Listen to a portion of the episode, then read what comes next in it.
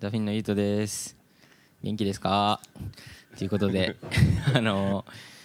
なんか俺はねあのラジオ福岡のラジオでこのコーコーナーやってたり、あと Spotify とか Apple Music のポッドキャストでまあいろんなこう人を招いてこう音楽についてだったりとかまあ結構普遍的な話をこううん。したりとかしてるんですけど、まあ今回はじゃあ平さんにちょっといろいろ聞こうかなと思って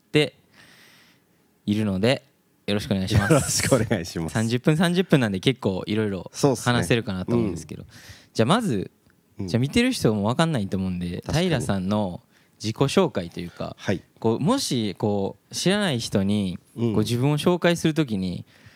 自分はどういうふうに自分を紹介するのかって結構俺気になるんですけど。ああ、なるほど。あのー自己紹介で自分がやっぱ一番最初に言うのは DJ ですね。あ。やっぱそうっすよね、うん。俺は平さんに出会ったのはもうバチバチの DJ でしたもんね。うんうん。俺も結構平さんは DJ っていうなんか DJ の人って感じだったんですよね。最初からずっと。しかもものすごい DJ の人みたいな。それなんかそのあれですよ。そうそうもうなんか前情報がいろい洗ろそう前情報がいろいろ噛み合ってもうものすごい DJ みたいな感じやってでそっからこういろいろこうね結構長いじゃないですか最初あってから、うん。もうどれぐらいですか？俺がだってあの時21 1とか。とかだからだからもう9年ぐらいですかね、うん10年近くなそうですねた。10年近くなるんですけど、そっからこう結構こう平さんとずっとねいろんなこういろんな平さんをこう見てきて。うん。こう DJ だけじゃない平さんっていうのもすごい見てきたんですけど、じゃあまず DJ があって次は何でしょ次は、でもなんかもうやっぱり最近ここ2年はそのフレンドシップの仕事をすごい頑張ってやってるんでね。うん。フレンドシップのキュレーターっていうのがもう2つ目の肩書きになってきてるかなっていう気がしますね。うん。うなんかこう、D、多分一般の人に DJ っていうとうん。本当にもうほんまあ言ったら曲を回してるっていうクラブとかイベントでやってるっていう印象だったんですけど俺のこう平さんの印象ってその DJ っていうよりうん。もっとこう広い音楽を見てる人やなっていううん。感覚が結構あって最初はまあほんまに DJ の人って感じだったんですけど、そこから結構こう、まあ、イベントやってたりそこから派生したこうバンドであったりとか音楽であったりとか結構こう平さんってこうなんやろ自分の DJ とか自分のイベントだけ考えてるっていうより結構音楽全体を考えてる人なんかなっていうこう印象がこうだんだん自分の中で出てきてそうこうしてるうちにフレンドシップが始まりうんみたいな感じですよね。そうですねなんかあのもともとあの肩書きで一番最初に言うのは DJ だっていう話をしたんだけど、うん実は一番最初は DJ がやりたかったわけじゃなくてあそうなんですね。なんか自分はイベントの主催をやってみたかったんですよね。ああなるほどなるほど。でその時に DJ をやった方がいろいろスムースにいきそうだなっていうのなるほどねでちょっとその DJ はあの目的じゃなくて手段だったってはいうはい。感じ。え一番最初ー、は。あでもそれが意外と長く続いたみたいな。そうそれで、うん。えっとやったらもちろんあのあんまり下手なことはできないなっていうので、うん。まあ、練習とかも最初はしたしあのやったら結構こう出たイベントで見てくれた人がまた誘ってくれてみたいな流れができてあの途中から結構たくさん誘ってもらえるようになったからこれはちょっと頑張ってやらないと。まずいなってはいいうモードに切り替わるまではでも最初頭何年かあったかもしれない。えー。俺が会った時はねもうイベントもいっぱい出てて、うん。みたいな感じでしたもんね、うんうん。ちなみにフィンはその平さんに見つけてもらったというか、うん。なんかすごいこう最初に見てもらってそこからヒップランドミュージックのうんうん。あの今のマネージャーの山崎さんに紹介してもらってっていうねこう経緯があるんですごいほんまにね見つけてもらった感がすごいあるんですけど。でもまあそんなななんて言うんだろうね。その時の打ち合わせもうん。別にそのフィンを紹介しますその時間をくださいっていう打ち合わせじゃなくてあ違う打ち合わせあ、でうん。行ってた時うにん。雑談の中はいでもうフィンの初めてライブを見てから多分1ヶ月ぐらい経ってたのかなと思った。そのタイミングであそういえばこの間いいバンドいましたよって言って紹介をしてでも本当にもう別にそれがどうなるとかじゃなくてはいはいはいい。いバンドがいたからただ教えようっていう、ん。そしたら結構その意外なテンションではいはい食いついてきたと。すぐにこれはっていう「タレ君すぐ連絡取ってください」って言われてでその覚えてるのがそのえっと初めてその今のマネージャーの山崎さんとフィンのライブを見に行ったのが大阪のライブで、うん。俺前日福岡で DJ があって、はいはいはい。もう福岡から東京の飛行機も取っててもおう。う普通に帰ろうと思ってたら、う。んもうそのチケットキャンセルしてあの新幹線で大阪に来てくださいって言われてかっこいいですね。ヘロヘロなのに二日酔いで 行きますっていう。そう。でもなんかあんまりまだその時は面識はなかったけど一応そのマネージャーと顔合わせをはいはいはい。してっていう感じだったんですそうですね。うん。いやそんなそんな出会いでねうんうんうんうん2人は。もう10年ですよね。一緒にだって東京行ったりしてましたもんね車でね。そうそうそうそうそう東京も行ったしフィンの最初の EP のツツアーアーもねとかそう回りましたね。名古屋とかも行きましたねいろいろ行きましたね。大阪名古屋仙台も行ったんだね。いや俺あの最初に、うん。あの覚えてます？俺神戸から東京行った時。俺らあの自分で運転して行ったんですけど、うんうんあの時多分初めてやったんですよ、うん。関西から東京まで運転するっていうのが、うんうん。で俺はもうビビり散らかしてて その高速道路の乗り方もそんな分からへんみたいなぐらいの状態で行ってだからもうめちゃくちゃあのストップしてたんですよね。そうだよね。あの1時間に1回ぐらいサービスエリア止まそうサービって。スエリア止まってなんか食べたりなんか見たり遊んだりしてたんですけど。あとなんか風呂も入ったよね。そう風呂も入ったり。なんかもう半分旅行みたいなうんうんうん。感じで言ってたんですけど俺らの中で平さん永遠起きひんやん。平さん助手席助手席のあのいあの左でもうずっと寝てての止まっても動いても止まっても動いてもずっと寝てるからあの人死んでんじゃん大丈夫みたいな。なんかそんなにあのまあ車で大阪とか関西とか行くのとかはうん。もうなんかいっぱいあったから、うん。そんなに止まられてもいやそうっすよね。今今ならわかるんですよ。そうそうそうそう。で俺最初そのあのフィンがあのヒップランドに入って、うん。ちゃんとしたツアー回ってマネージャーの山崎さんが運転して行くってなった時に、うん。こう東京大阪間1回しか止まらないよって聞いた時に もうめっちゃ不安になってきて逆に。大丈夫俺は俺はこんなに車の中でいられるのかみたいな。トイレとか大丈夫かなみたいな。でもすごいなんかあの時はバンドのなんかそういうね東京に行こうぜっていういやだって東京初めてでしょ、うん。東京行ったことないぐらい着いたのも早かったからね。確か夜中あそうですそう。です夜中出てうん。昼前朝とかには着朝とかいてそうですね、うん。でライブフリースローにその次の日出てもらって深夜だったからそうですそうです。まるっとねま昼間空いてて。しかも俺らあのお金なかったんで、宿とかも取れなかったんですよその時、うんうんうんうんだからなんかもうそのままい、えっと、夜から出て朝着いてで昼間なんかそのヒップランド行ったりとかしてお話しして、であのイベントがよ夜中やったじゃないですか、うん。で朝そのまま帰るっていう、もう多分人生で一番眠かった日。ハードな。死にそうになりながら帰るっていう,、しかもあの冬やったんですよね。そうだったね。そう。うん。だからもうめちゃくちゃ寒い、うん。眠いっていうもうもうツアーの醍醐味というかね。帰りも1時間に1回ぐらい泊まって帰ったの？えそそうでした。俺だって帰りめっちゃ覚えてんのがもうほんま限界やと思って、うん。その泊まるたんびにあのレッドブルとか、うん。ミンミンダーとかうん。いっぱい飲んでたんですよ、うんうん。で俺その時あんまカフェイン弱いって自分で知らなくて、うん。そのうわって飲んでたら、うん。なんかもうほんまにギンギンになってきて。そのもうなんかあの高速道路があのなんかなんていうのスーパーファミコンぐらいのあの遠近感がなくなるみたいな。なんかもうギンって全部あのなんかあのなんかなんちゅうのなんか昔のテレビみたいな、うん、昔の。そうあの立体そう立感がなくて体感ないそうペタッとしたみたいな感じになってきて、うんうんうん俺はやばい俺はやばいっつって最後ほんまに2人で運転したんですけど30分ごとに交代するっていうもう 死にかけの感じで帰りました。よあでもなんか。危ないですよねあれ今考えたら。確かに、うん。でも初々しい感じがなんか懐かしいしか今やね世界にいろんなところにそもう行くのも普通になってるのが。そうですよね。いやでもなんかあの時の感動って良かったですけどね。なんかあのうん。1回目ツアー1回目の良さっていうかあのやっぱり俺みんなね兵庫に生まれて、うん。もう周り山だらけやったんで東京行くともうねやっぱりテレビで見た渋谷みたいな感じじゃないですかうんなん。かでその人の話し方もなんかテレビの人が話してるみたいな話し方やしみたいなでその中でこうなんかイベントに呼んでくれてやるみたいなのは、うんうん。まあほんまになんかこうなんやろそういうなんやろサクセスストーリーじゃないけど、うんうん。みたいな感じにこう自分やねんけど自分じゃないとこから見てるみたいな感じでこうワクワクしてましたね。東京に来るバンドになったのかみたいな、まあ、今で思えばまあ些細なことだけどでも当時はすごく。いや当時はそれぐらいこう大きかったっていう、今なんかね東京なんてね近いやんぐらいの感じなんですけど、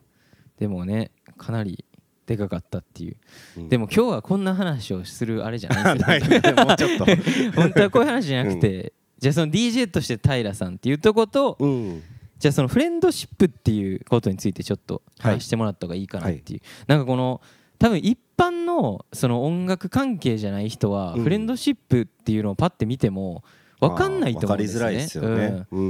その一般こう普通の人に分かるように説明するとどうなんですか、 FRIENDSHIP. っていうのは。あの FRIENDSHIP. っていうのはまあ本当に簡単に言ってしまうと音楽のディストリビューター、デジタルディストリビューターっていう、えっと Apple Music とか Spotify とか、まあ、いろんなあのデジタルストリーミングのプラットフォームって呼ばれるとこがあると思うんですけどそこってこうアーティストから直接音源を送ったりできないんですよ。これあの畑で採れた大根を泥ついたままスーパーにこれ売ってくださいって農家の人が持ってってもいやこれちょっと売れないですって言われるのと一緒でやっぱり間を取り継ぐ人が必要なんですよね。で音楽もそれと一緒で間を取り継いでちゃんと送ってくださいねっていうルールが決まっててでアーティストはその絶対デジタルディストリビューターを通さないとデジタルリリースができない。なんでそのフレンドシップは簡単に言うとその間を仲介するっていうところで。えっ、と間を仲介をどういう人がやってくれるのかっていうのも実はミュージシャンにとってはとても大切なことだったりしてまあそのさっきの畑の話で言うと泥ついたまま持ってかれちゃうのか一回洗ってくれるのかあの綺麗な箱に入れてくれるのかビニール袋に入れてくれるのかみたいな。あとどういうスーパーに卸してくれるのかいくらで卸すのかとか。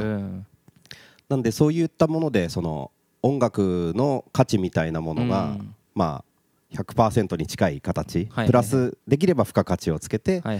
えー、といろんなデジタルのプラットフォームにデリバリーをするっていうのが、まあ、フレンドシップのざっくりとした基本の役割っていう感じですね。でそこで平さんはどういう役割を、うん、えっと、大きく言うと2つあって、うん、これは言うとも同じなんだけど、うん、1つ目はキュレーターっていう役割で、えっと、送られてきた音源を聞いて、えーと、出すかこれをリリースできるのかできないのかっていう選定をするっていう役割がまず大きく一つ、うん、あのフレンドシップの場合は何でも出すよっていうものじゃなくて、うん、いいものだけ出すっていう、あのコンセプトがあのフレンドシップの中のテーマとしてあるので、うん、あのそのいいものを定義づけするっていうのがまず一つと、いい。ってなったアーティストとコミュニケーションをとって、じゃあどういうふうにリリースをしていきましょうかとかどういうふうにプロモーションをしていきましょうかとかそのアーティストの窓口、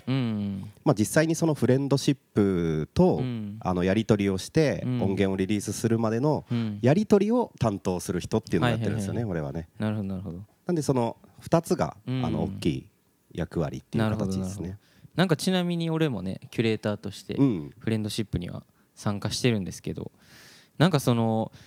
ねそのフレンドシッププがこう始まるよってなってなんか俺はこうずっとねこのチームと一緒にいるんで結構その構想段階からいろいろ聞いてたんですけど、うん、なんかすごいこう面白いなと思ったのはその昔その CD の時代ってなんかすごい選ばれたものしか人の耳に入ってなかったじゃないですか、やっぱりこう。なんかまあ例えば大きいオーディションがあったとしてでそこからこうあの進んでいって勝ち残った人だけがメジャーデビューするみたいな、うんうん、でそこでこう雑誌に載ったりとかテレビに出たりみたいな形でこう大衆のこう耳に届いていったと思うんですけど、うん、そこからこうインターネットが出てきてこう誰でもこう音楽をアップロードできるようになってきたと。うん、でいろんな音楽がこう溢れすぎて今逆にこう分かりにくくなってると思うんですよね、うん、こうどこから聴いたらいいのか分からない、うん、でそれに加えてその Apple Music とか Spotify っていいとこでもあるんですけどその昔の音楽も聴けちゃうと、うん、そしたら本当になんか今の若者が手に言ったら手を伸ばせる音楽ってまあ言ったら1900何年かな分かんないけどもうずっと積み重ねてきた音楽を全部聴けちゃうわけじゃないですか。でそうなるとやっぱどっから聴いたらいいか分かんないし何を聴いたらいいか分かんないし多すぎて分かんないみたいなとこにこうたどり着いちゃうと思うんですね、うん、そのなんか変なこう急にこう海にほっぽり出されちゃったみたいなでもなんかこうフレンドシップはそこのリリースするってとこをそのアーティストであったりとかそういう音楽がすごい詳しい人のこうなんて言うんだろうフィルターを1個通すことによって、こうリスナーにとってもこうより届きやすくこうできてるんかなっていうのがこう俺の印象としてあって、どうですか？その確かに。あの音楽を聴く時のガイドみたいなものが分かりづらいっていうのはまさにそういうことはあるなと思っていて、えー、と自分が子どもの頃とかはやっぱりあのレーベル買いとか、はいはいはいはい、あのいいなと思ったバンドの CD のこの裏を見たらロゴマークとかがついててあ,、れこのロゴマーク、あの良かったバンドと同じだとかいう、そのレーベルの歴史とかは何にも知らないけど、はいはいはい、なんかちょっとこのマークついてたら多分いいとか、ありますあります、あのそういう聞き方をしてたりもしたから、あのもちろんその CD とかを買うっていうとお金が結構かかるから限られたお小遣いの中で、あの少しでも、多分正解だろうっていうか、主張もできなかったりするから地方の CD 屋とかだとあそうやったんです、あの新譜一番最近の新譜とかは視聴もできるけど、昔のあの昔のはもう棚に入ってるだけとか、あとは、あんまり新品も高くて買えなくて中古 CD ショップとかに行くと、もはや視聴機とかないみたいな、なんでなんかそういうところをガイドに聞いて、そこのなんかこう成功体験みたいなのはやっぱりあるんだよね。あのやっぱりこのレーベルこのマークがついてるやつはすごくいい自分で見つけたみたいな、ね、そうそうそうそう、うん、あのそういったものはやっぱり今分かりにくくはなっているかもしれないんでそういう役割になれたらいいなっていうところはまあ一つコンセプトとしてあるかもしれないですね。なんか今そのデジタル全部がこうデジタル化したことによってこう全部がこう数字で可視化できてるじゃないですか。昔はこうバーンってこう打って言ったらありありとあらゆるものがこうある程度こうブラックボックスやと思うんですよね、うん、でも今って全部数字出てるじゃないですか、うん、どこの国の人が何を何回聞いててなんかこう大体こういう音楽が人気で。うん、でそういうのってこう AI とあの AI とかで分析かけると大体こんぐらいのメロディーが売れててとか多分出てくるんですよね。でそのなんやろそういうものばっかりになっていくと多分逆に面白くなくなっていくと思うんですよ、同じものばっかりになっていって。でなんかその中からそういう言った平さんみたいなこう音楽の探し方してた人とか、まあ、俺とかもうちょっと世代が違うんで、うん、なんか俺の時代はもう iTunes とかあったんで、なんかそういうでも半分半分ぐらいやったんですね。まだ CD もありつつ、うん、CD をあの TSUTAYA で借りたりとかしながら、ネットで検索するとか、うん、ネットで検索したものを TSUTAYA に買いに行くとか、うんうん、まだハイブリッドやったんですけど今の若い子ってもうないじゃないですかそれ、ね、もう完全に言ったらインスタとか YouTube とかも完全にアルゴリズムでできてるし、うん、もう言ったらその数値的に強いものがまあ買っていくと、うん、でそんそうなった時にじゃあ逆にこう人がいいって思ったものは聞かれなくなっちゃうのってなるわけじゃないですか。うん、確かに、ね、でその時にやっぱりそのキュレーターみたいなとこがまあ生きてくるというかちょっとこう体温があるというかね、うん、みたいなとこがまあちょっとそう強いんかなとか。確かに、うん、なんかその人がレコメンドしてくれるとかってすごく俺は結構興味がある部分でもあって、うん、例えばなんかあの、まあ、去年からずっとこう緊急事態宣言で DJ のイベントとかができない時に、こう配信で DJ とかをやったりするんですよ。でこう例えば、まあ、いろんな人に見てもらいたいなと思って視聴は無料にして、でなんかその興味がある人だけあの投げ銭的な形でなんか一個すごい反響があった投げ銭が、この DJ がお題をもらって、あなたのために30曲プレイリストを作ります、なんかあのこういうテーマで作ってくださいって言われて DJ を指定してもらって、でその人があのそのお客さんのことを考えながら、おすすめの30曲をテーマに沿って選ぶみたいなのが結構いっぱいあのリクエストもらったことがあってなんかそれってこう楽曲自体は Spotify とか Apple Music に入っていたら全部聴ける曲だからその曲が聴けるっていうこと自体には価値がないんだけどあのその30曲は DJ がその人のことを思ってこれがいいんじゃないかなっていうひと手間がかかったセレクトの30曲っていうここに付加価値があるっていうところが結構なんか喜んでもらえたのはなんか印象的で。ほんまにあれですよね。昔で言うとこの友達が CDR 焼いてくれたみたいな感じですよね。こういう音楽好きやと思うでみたいな。なんかそのねもうその音楽を聴くことに対してお金がねあんまりもかかんなくなっちゃった分、うん、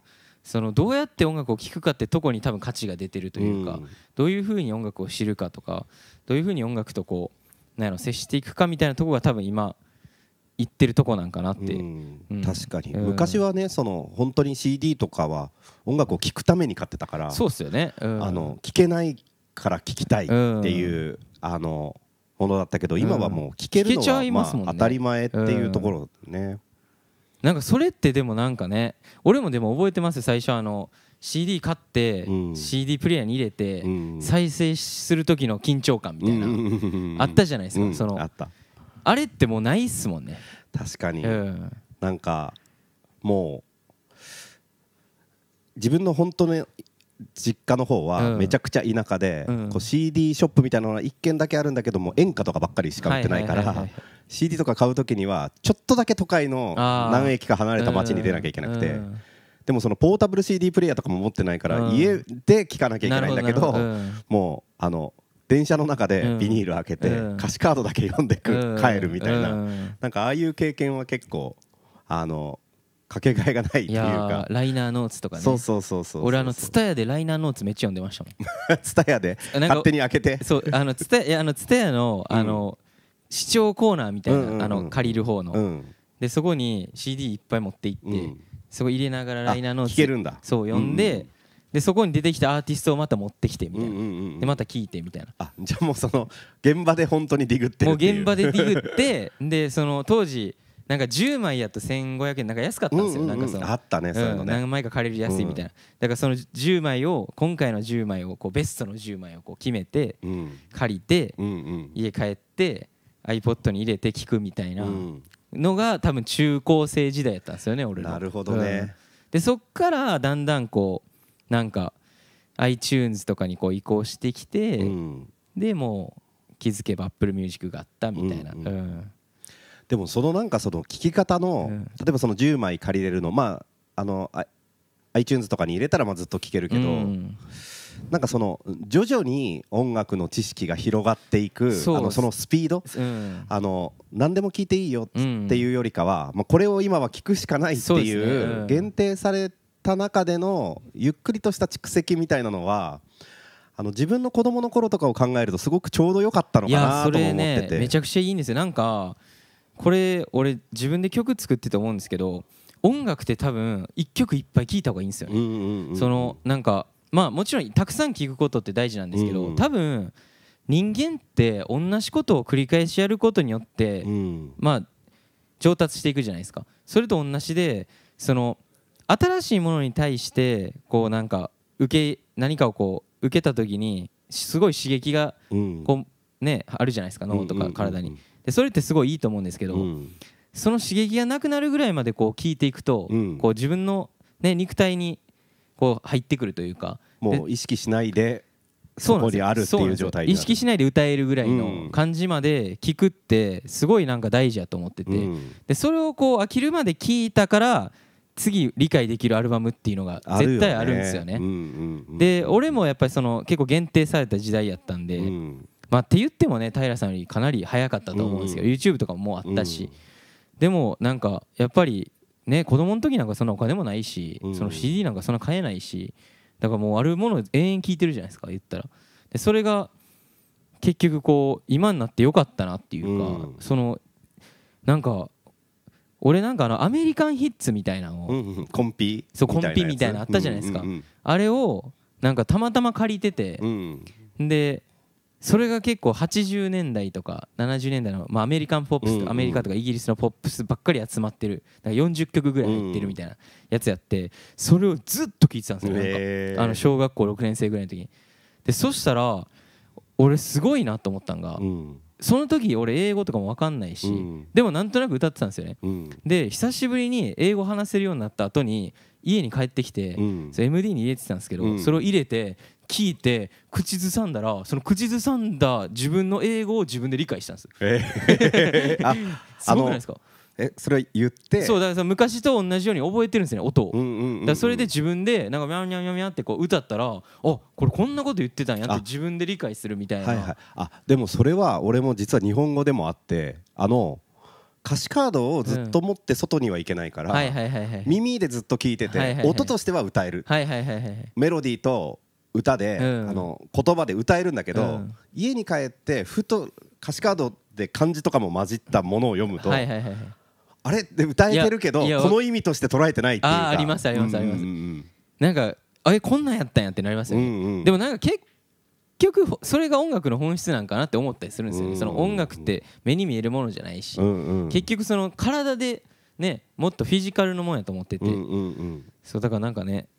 全然話関係ない。雑談みたいになっちゃってるけど。いやもうちょっとねフレンドシップの話聞きたかったんですけどね。でもなんかその